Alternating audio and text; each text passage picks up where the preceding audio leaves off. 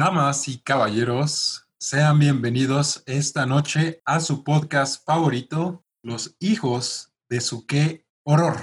Esta es una producción de Red Bandit Films SADCB, la página de Facebook 35 milímetros y el canal de YouTube Psicología y Neurociencia. El día de hoy la dinámica será un poco distinta, así que ajusten bien sus audífonos, ajusten bien su computadora, su teléfono, porque tenemos la novedad de que hoy seré el host. Y esto es debido a que nuestro querido amigo, el hijo de su qué horror número uno, Sebas Santos, ha tenido cierta experiencia horrorífica que lo ha impedido de dirigir el programa de esta noche. Amigo, ¿cómo estás? ¿Qué tal? ¿Qué tal, amigo? ¿Todo bien? ¿Todo bien? Con la boca un poco adolorida e hinchada, pero creo que bastante bien. Cuéntanos, ¿qué pasó? Pues resulta, querida audiencia, que tuve que proceder a pues esta cirugía básicamente que consiste en la extracción de los terceros molares, también conocidos como las muelas del juicio. Ya me estaban molestando un poco, entonces decidí cortar ese problema de tajo y que me quitaran las cuatro de una vez, mi hermano. ¿Cómo ves?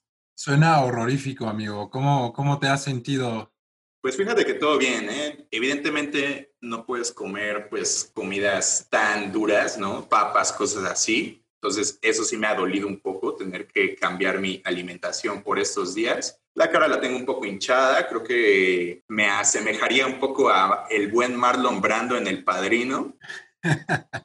Pero pues todo bien, amigo. Fíjate que fue un procedimiento hasta eso bastante sangriento, como las películas de las cuales hemos estado hablando en todos estos podcasts, pero sin dolor alguno, porque hubo anestesia de por medio. Y pues vaya, fue un poco molesto, pero nada fuera del otro mundo. Bueno, pues ahí lo tienen, a nuestro querido hijo de su qué horror número uno hablando de esta experiencia por la que seguramente muchos de ustedes ya han pasado. Y si no, pues estaría bueno hacer una película de terror relacionada con la temática, ¿no crees, amigo? Totalmente, el dentista es un lugar bastante terrorífico, diría yo. Definitivamente. Bien, pues, eh, ¿qué crees, amigo? Además de esta eh, excepción, eh, esta situación, vamos a decirlo, nueva de yo ser el host de esta noche, Estamos estrenando una sección bastante interesante y esta sección la llamamos Los amigos de su qué horror. En esta ocasión tenemos a un invitado muy especial, tenemos a un amigo de hace muchísimo tiempo. Él también es creador de contenido y bueno, lo voy a presentar. Su nombre es Toshiro. Amigo, ¿qué tal? ¿Cómo estás? Hola, ¿cómo están amigos? Me da mucho gusto estar aquí. Muchas gracias por invitarme. Y sí, como dices, yo también soy creador de contenido, yo también tengo un podcast, aunque ahorita está en un periodo de stand-by. Llevamos ya un poco más de un mes sin subir contenido, pero pronto vamos a volver. De hecho, ya hay unos cuantos episodios grabados que trata más o menos de lo mismo. Hablamos de algunas películas que nos gustan, de algunas cosas que, que van a salir y que nos llaman la atención o que salieron y que nos llaman la atención y siempre las comentamos un amigo y yo y nos pueden encontrar en Spotify y en cualquier plataforma de podcasting como Central Podcast. Ahí nos pueden escuchar, ahí vamos a estar hablando y espero que ustedes también pronto puedan estar ahí para hablar de algunas cosas de terror, porque a mí también me gusta mucho el cine de terror y a al co-host de mi podcast no es muy fan, entonces estaría padre ahí tenerlos de invitados. Pues muchas gracias por la invitación, querido amigo. Ya lo escucharon, Central Podcast ¿En qué otras plataformas te pueden encontrar? Pues me pueden este, ver tuiteando cosas y poniendo cosas en Instagram como ToshN0. Ahí estoy, así me pueden encontrar en todos lados, básicamente, incluso en Facebook. Entonces, ahí me pueden encontrar. Perfecto. Y déjenme les digo, amigos, que yo la verdad sí escucho Central Podcast y me divierte mucho. Me parece un podcast muy entretenido y creo que tanto a Memo como a mí, pues nos encantaría estar de invitados, sobre todo por eso que comentas, ¿no? De que a tu co-host no le gusta tanto todo ese trip terrorífico y creo que se pueden armar buenos debates, ¿no? Sí, sí, sí, estaría súper padre. Les comenté antes de que empezáramos a grabar, yo escuché su, el episodio de Scream, que es una de las películas que a mí también me gusta mucho y lo disfruté bastante. Sigan así porque está bastante padre. Muchas gracias, muchas gracias, amigo. Muchas gracias, hermano. Comentarios. Y pues bueno, ¿qué creen? Esta noche vamos a hablar de una película bastante interesante, una película que sin duda marcó el cine de terror de los años 70. Esta película estuvo a cargo del director eh, Toby Hooper, eh, el cual también dirigió la famosa película Poltergeist. Este claro, muy buena. Director de sí, sí, sí. Prácticamente marcó totalmente el cine de terror. Y bueno, esta producción de la que estaremos hablando hoy es la famosa eh, Masacre en Texas. Una película que, bueno, ha tenido sus remakes, ha tenido algunas secuelas, sin embargo, en esta ocasión nos vamos a centrar en la original, la película de 1974. Esta película eh, originalmente tuvo un presupuesto de 140 mil dólares. ¿Cómo ves, Sebas? Sí, un presupuesto muy, muy bajo. En el episodio anterior se nos olvidó mencionar que estaríamos hablando de esta película, entonces discúlpenos, fue mala nuestra, pero creo que es todo un clásico, precisamente todos estos slashers de los cuales hemos estado hablando en episodios anteriores, todos están de alguna forma influenciados por esta película porque fue la primera, si bien ya se había visto pues algo parecido al slasher en películas como Peeping Tom o como Psicosis de Alfred Hitchcock. Nunca habíamos tenido lo que es el slasher realmente, que es este asesino enmascarado, acechando gente, ¿no? Y pues esto es un clásico, la verdad, es un clásico del cine. Precisamente comentábamos sobre su presupuesto, es de muy bajo presupuesto y pues tuvo una recaudación totalmente increíble Claro. Sobre todo considerando, pues precisamente el presupuesto tan bajo eh, con el cual fue hecha y de alguna forma creo que se nota, pero para bien, lo estaremos comentando en el episodio, porque es una película que tiene como un estilo muy palpable y precisamente el invitado del día de hoy no es, no es random, no es porque se nos dio la gana, bueno, en parte sí, porque ya sabíamos que tiene su podcast y que le gusta hablar sobre todas estas cuestiones de la cultura popular, pero también tengo entendido, ya me darás o no la razón, amigo Toshiro, pero tengo entendido que esta es como una de tus películas favoritas, ¿no? Es probablemente mi película de terror favorita de todos los tiempos. Es una película que a mí me sorprende mucho porque ah, algo que tú dijiste que me parece que es muy cierto es como tal el primer el primer slasher de facto es el es el primer el primer tipo de película de una persona persiguiendo a alguien porque como tú me mencionas, Psicosis o Peeping Tom son, son películas más como de una persona observando a alguien y esperando el momento para matarlos. Es una cosa, es una cuestión más de suspenso. Y La Masacre de Texas es una película de terror, terror, terror. Se puede um, ahí hacer un análisis de cómo en esa época, a principios de los 70s, mediados de los 70s, igual Wes Craven sacó una serie de películas que son muy, muy parecidas a La Masacre de Texas, como eh, La Última Casa a la Izquierda o eh, The Hills Have Eyes, que en español le pusieron algo como el despertar del diablo, que también son películas muy buenas, pero sí creo que La masacre de Texas es la mejor película de slasher de los 70 y creo que es el mejor slasher que jamás se ha hecho, definitivamente. Claro, fue un éxito a pesar de que estuvo bastante censurada. De hecho, hasta la fecha continúa siendo clasificación R, si no mal recuerdo, ¿no? Sí, sí, sí. Y si la, si te la pon, no, no, sé si la vieron para el episodio. Yo la vi el día de ayer. Y es, es una película mucho menos sangrienta de lo que te imaginarías de una película que trata de una persona este, que mata a, las, a sus víctimas con una motosierra. En realidad no hay mucha violencia explícita, pero sí hay momentos que te hacen querer taparte los ojos. Definitivamente, y creo que eso es un poco lo que mencionábamos al principio del episodio. Estoy completamente de acuerdo contigo. Si le preguntas a cualquiera que no la haya visto recientemente, posiblemente te diría que es una película súper sangrienta y súper salvaje, pero revisitándola, porque precisamente con motivo de este episodio yo también la volví a ver, y pues creo que en gran parte la gente se siente así con respecto a esta película por lo que ya comentábamos antes, por todas estas cuestiones de presupuesto y del estilo con el cual fue filmada, porque es una película hasta cierto punto muy realista, como que incluso parecería un poco como a documental, casi casi, por la forma en la que está filmada. Todo está como muy sucio, como muy crudo, es, tiene como un estilo muy palpable la película.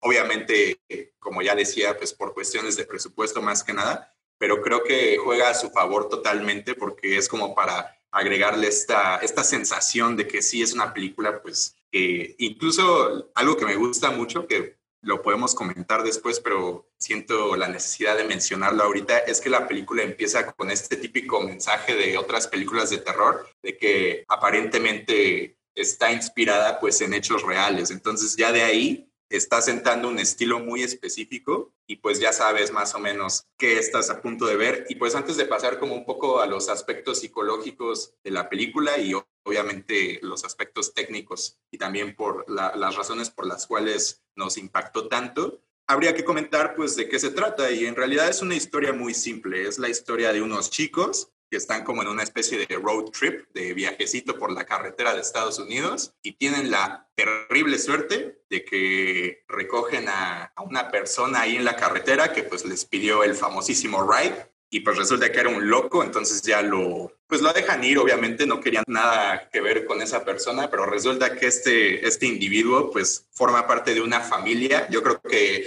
de las familias más reconocibles e icónicas en la historia del cine, porque todos, absolutamente todos sus miembros están completamente locos, son unos psicópatas y evidentemente dentro de este grupo tan peculiar de individuos pues se encuentra el famosísimo Leatherface, que es este asesino serial que tiene obviamente una máscara hecha de piel humana y que aparte porta una icónica sierra eléctrica. Y pues básicamente esa es la historia, es como algo que, que sí da mucho miedo porque es muy real, o sea, le podría pasar a cualquiera el hecho de encontrarse con alguien no tan grato en la carretera y pues que resulte que, que no es el único, ¿no? Sino que también hay otras personas ahí esperando a, a acecharlos. Y vaya, es un peliculón, no, no, no sé qué más decir al respecto como a modo de introducción, así que yo creo que más bien pasaremos a los aspectos psicológicos con mi buen amigo Memo.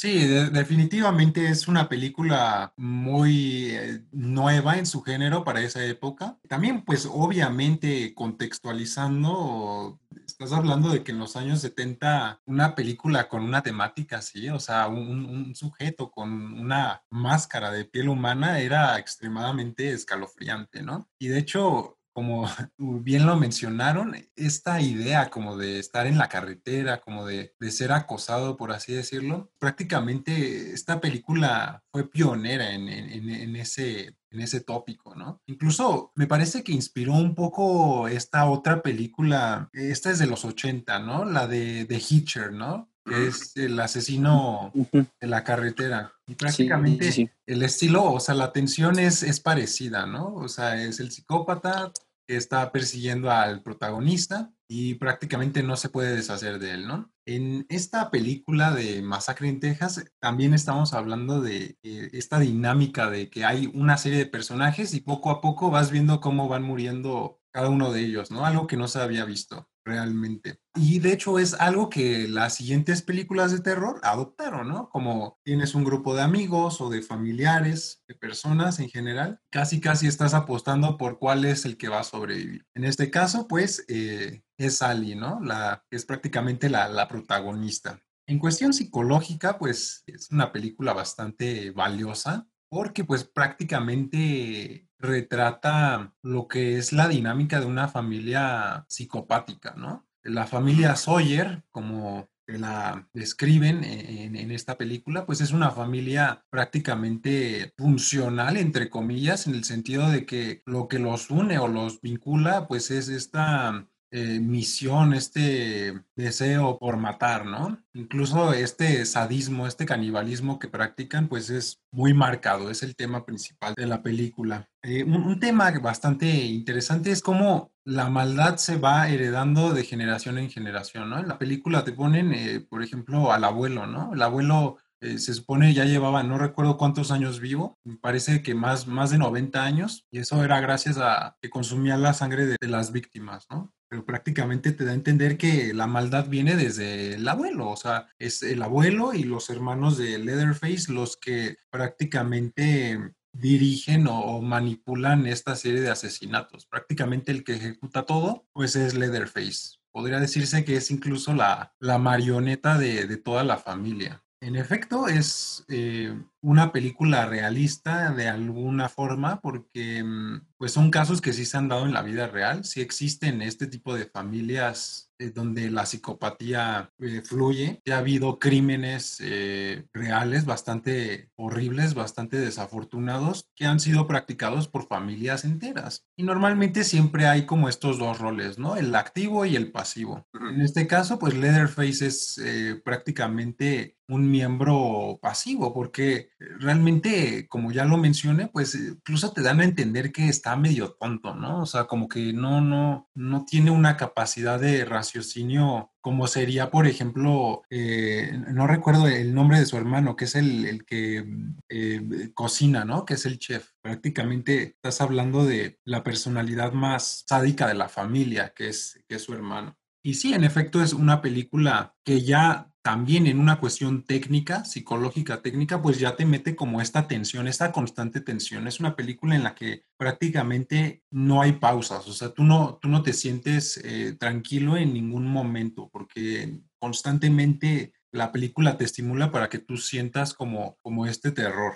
Incluso eh, la música en algunos momentos, la iluminación es muy buena, ¿no? No sé ustedes qué piensen, pero la iluminación, o sea, estos momentos como de oscuridad, la casa, bueno, la mansión más bien, tiene muy buena iluminación y creo que se jugó bastante bien eh, la, producción en ese sentido.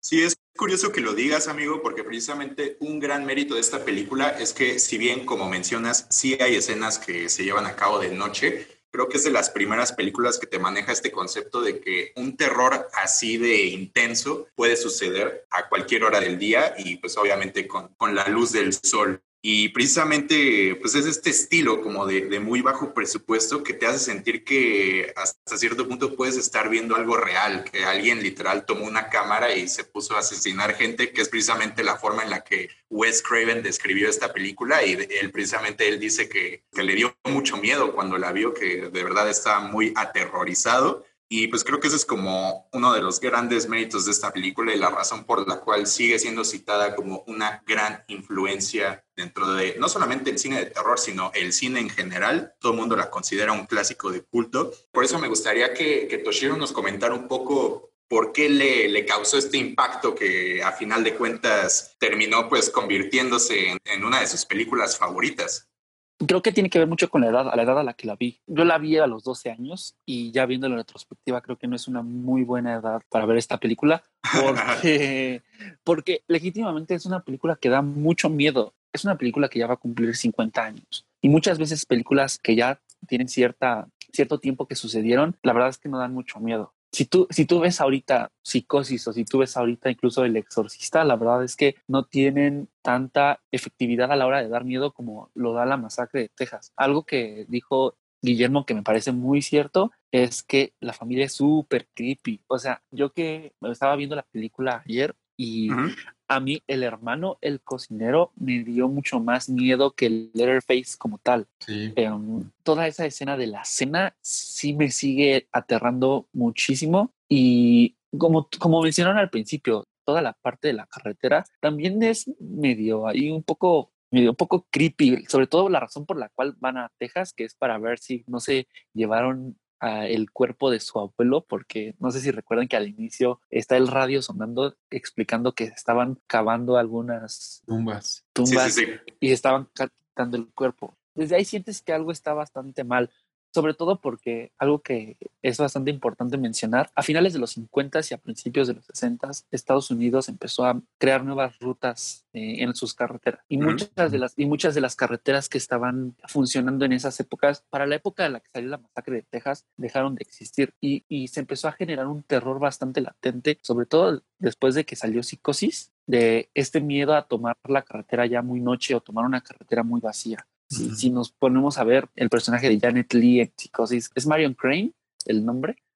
O...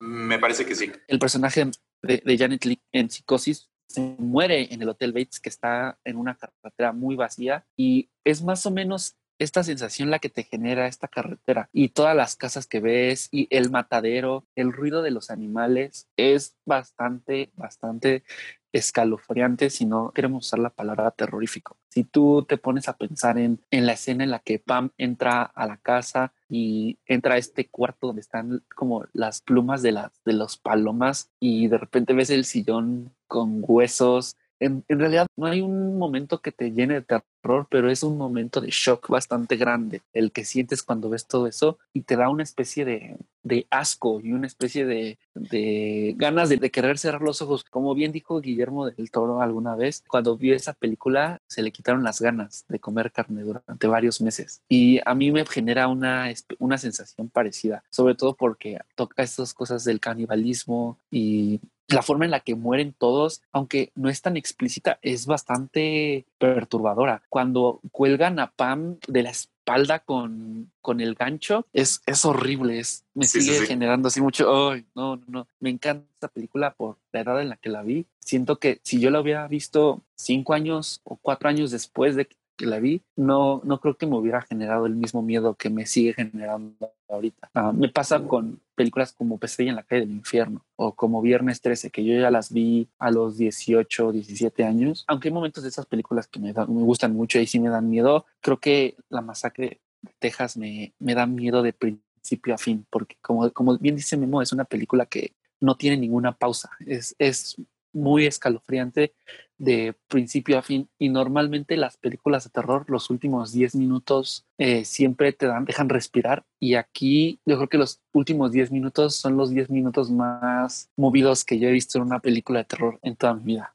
Sí, definitivamente. Tiene un final muy, muy icónico y creo que le diste en el clavo al mencionar estas razones por las cuales es una película que te impactó muchísimo, independientemente de la edad, porque precisamente eso que mencionabas, ¿no? Como que el buscar este valor de, de shock con estas imágenes que pues son muy perturbadoras. O sea, el día de hoy pues hay películas de terror que ya dependen mucho como de los screamers, de estos sustos que hasta la misma música te avisa que ya viene algo, que algo va a saltar a la pantalla, algo así. Y en cambio en esta usan más como las imágenes y cuadros pues muy perturbadores, o sea, de cuerpos desollados que les quitaron la piel, obviamente la casa de esta familia pues está hecha un asco, pero no porque haya basura ni nada, sino porque hay cadáveres, hay sangre, hay todo tipo de alimentos para torturar y matar gente. En la misma edición, todas estas imágenes, incluso hasta de los mismos close-ups de los ojos de las víctimas, pero close-ups extremos, que literalmente le estás viendo el iris a, a, al personaje y pues obviamente todo esto te deja en un estado como muy, muy perturbado, muy perturbado y ya lo mencionaba Memo al principio, la música también es un gran factor, pero yo de igual forma mencionaría la falta de, porque si ustedes se acordarán,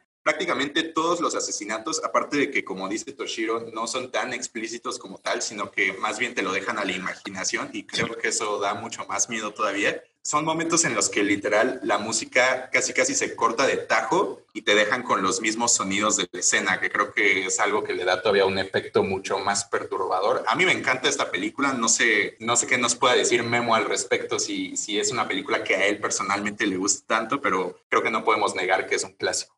Definitivamente es un clásico. Eh, muy interesante lo que comentó Toshiro acerca de esto, esta idea de las carreteras en Estados Unidos. Definitivamente sí fue un factor muy importante y, es como lo mencionaba al principio, ¿no?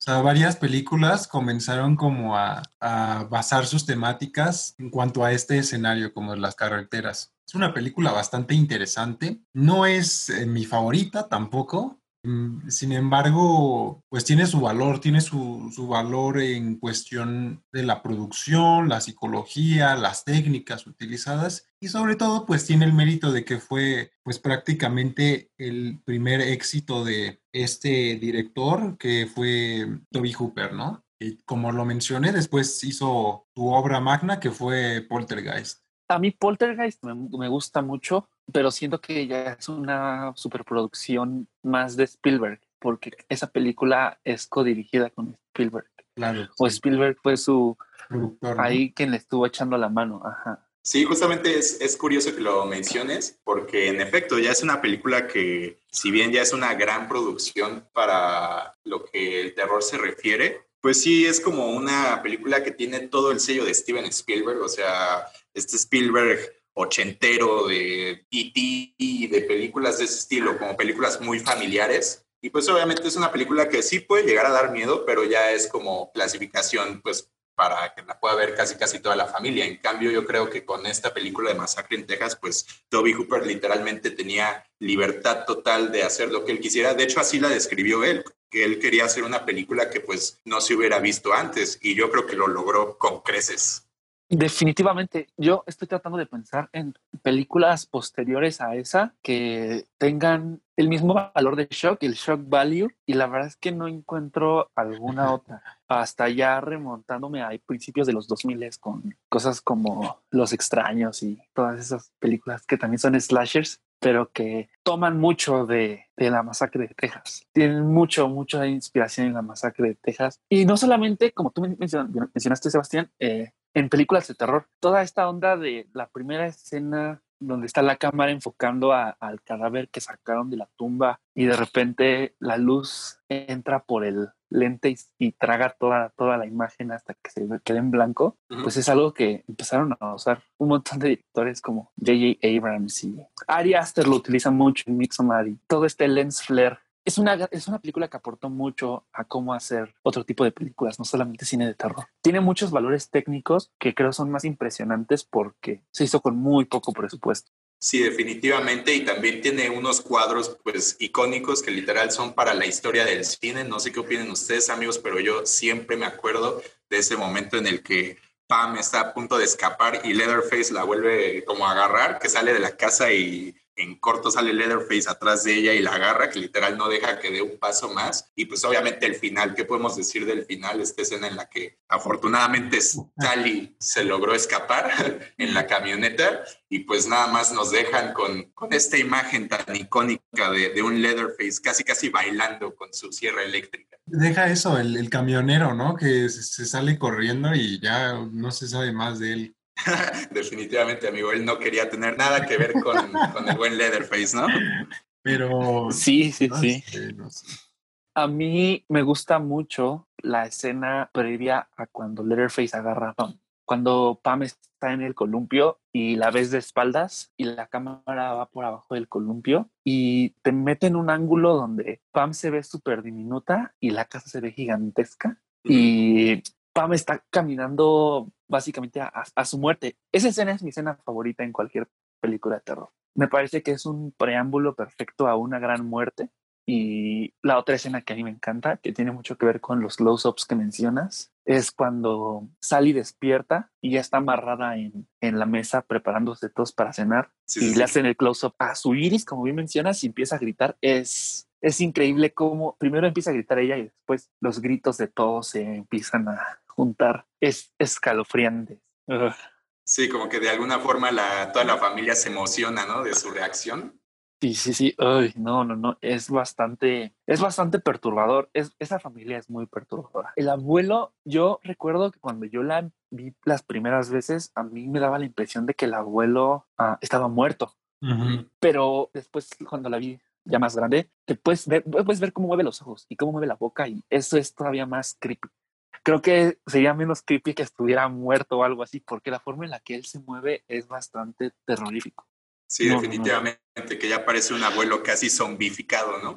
Sí, sí, sí, es, es bastante impactante. Tiene todos esos detalles que le hacen muy... Es que creo que sí, creepy es la palabra, o grotesco. Y creo que también de ahí puede radicar mucho miedo y mucho terror es un poco lo que mencionábamos, de que precisamente es una familia que, si bien obviamente tiene sus cuestiones dramatizadas, porque es una película a final de cuentas, pues creo que sí lo manejan de manera muy, muy realista, de que podrían ser psicópatas que tú te podrías encontrar, como bien mencionan, en una carretera abandonada, porque ya en futuras películas, sobre todo en slashers, pues sí, ya tendríamos villanos o asesinos con mucho más protagonismo en el sentido de que ya tienen líneas de diálogo, todo esto, pero ya son asesinos hasta cierto punto fantasiosos. Mm. O sea, por ejemplo, Freddy Krueger, pues evidentemente es un demonio, básicamente. Y en el caso de Jason, pues sí es como parecido a Leatherface en el sentido de que son estos asesinos tochos, grandotes, que, que se mueven como con torpeza, pero es básicamente un zombie, un super zombie. Y en el caso de Michael Myers, pues también siempre se deja como muy ambiguo esta cuestión de que aparece y desaparece constantemente. En cambio, toda esta familia de, que podemos ver en la masacre de Texas, pues como les decía, es como una familia de psicópatas que a mí no se me haría raro que realmente exista, ¿no? Sí, sobre todo en un estado como Texas, ¿no? Exacto, exactamente. Y pues yo creo que ya no tenemos que hacer nada más para venderles esta película. Tienen que verla, es un clásico.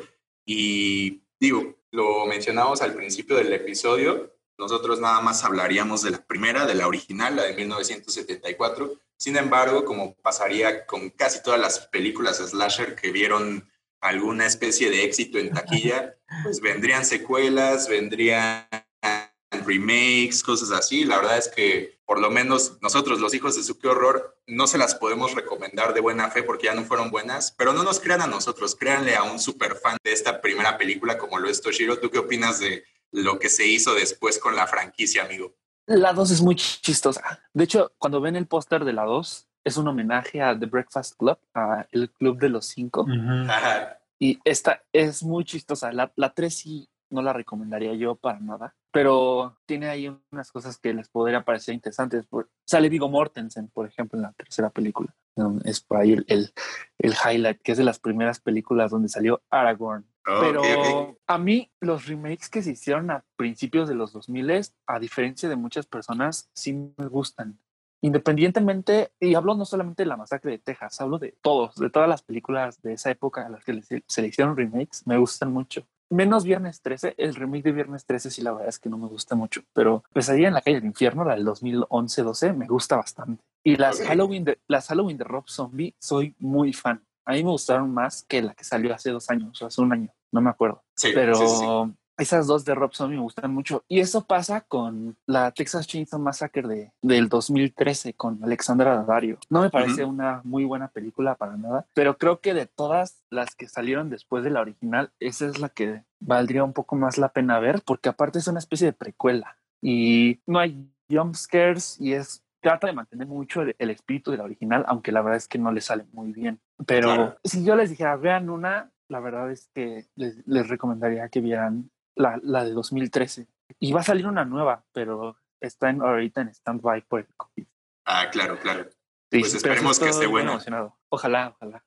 Bien, pues eh, no sé si quieran agregar algo más, amigos. Por mi parte es todo, amigo. Creo que, como bien dice Toshiro, si ustedes quieren ver las, los remakes, como pasó con, con, algunas otras películas y sobre todo los villanos de estas películas o los asesinos, pues está interesante porque exploran de cierta manera un poco más la historia de, trasfondo de todos estos asesinos y entonces eso te ayuda un poco más a, a comprender al personaje, pero bueno, creo que como, como ya lo escucharon, pues si, si van a echarse alguna de esas películas, pues échense la del 2013 y pues yo creo que, que es todo, amigo. O sea, no puedo hacer suficiente énfasis en que literal, sin esta película, obviamente la original del 74, no tendríamos ni Viernes 13, ni Halloween, ni Pesadilla en la calle del infierno y cualquier otro slasher que ustedes me quieran decir, no existirían sin la influencia de la masacre de Texas. Sí, definitivamente. Yo, y curiosamente, yo creo que la película que tiene más que ver con la masacre de Es curiosamente Scream, porque aunque Scream es, es mucho más meta, es una, más bien Scream es una película súper meta. Eh, sí, sí, sí. Es, es, una, como tú bien mencionaste, eh, eh, Pesadilla en la calle del infierno es una cosa que definitivamente no podría suceder. Y Viernes 13 y Halloween siempre, conforme avanzaron las películas, se convirtió en una cosa ahí medio rara, aunque a mí me gusta mucho Halloween 3 es mi, es mi Halloween favorita. Más que ah, la claro que sí. Sí, sí, sí. Es, es buenísima, pero Scream es también una película muy campi, así como, como, como La Masacre de Texas. Es una película donde Scream tiene una, un espíritu más de Scooby-Doo. Sí, sí, sí. Eh, este, tiene mucho a esta onda de que es una persona a la cual en realidad pues tú podrías matar fácilmente, no como a los otros. Y sobre todo, Wes Craven toma mucho de esa película y lo puedes ver en, en Scream, mucho en Scream. Entonces, sí creo que La Masacre de Texas es ah, la película más importante en ese subgénero, definitivamente. Ya si ustedes consideran que otra sea mejor, es entendible, pero sí creo que es la más importante o es la pionera. Bien, sí, claro, definitivamente como Se lleva el, crédito por el hecho de que fue la pionera, definitivamente. Sin, sin esa película no hubieran existido todas las demás sagas, varias de las que ya hemos hablado en este podcast, no existirían, ¿no? Sí, totalmente, amigo. Y precisamente, ¿por qué no les avisas a nuestra querida audiencia, a los queridos amigos de su qué horror, nuestros futuros proyectos? Pues eh, este mensaje a toda nuestra querida audiencia, estén muy atentos porque el siguiente episodio va a tratar precisamente de una de las películas más icónicas, una película que sin duda marcó una generación también. Estoy hablando de nada más y nada menos que Viernes 13. Ese es nuestro siguiente proyecto. Y por otro lado, vamos a hacer un especial de Halloween, el cual, bueno, va a ser bastante interesante. Ya les comentaremos en el siguiente episodio de qué va a ir este especial pero eh, seguramente va a ser bastante entretenido y va a ser bastante interesante en cuanto a su contenido.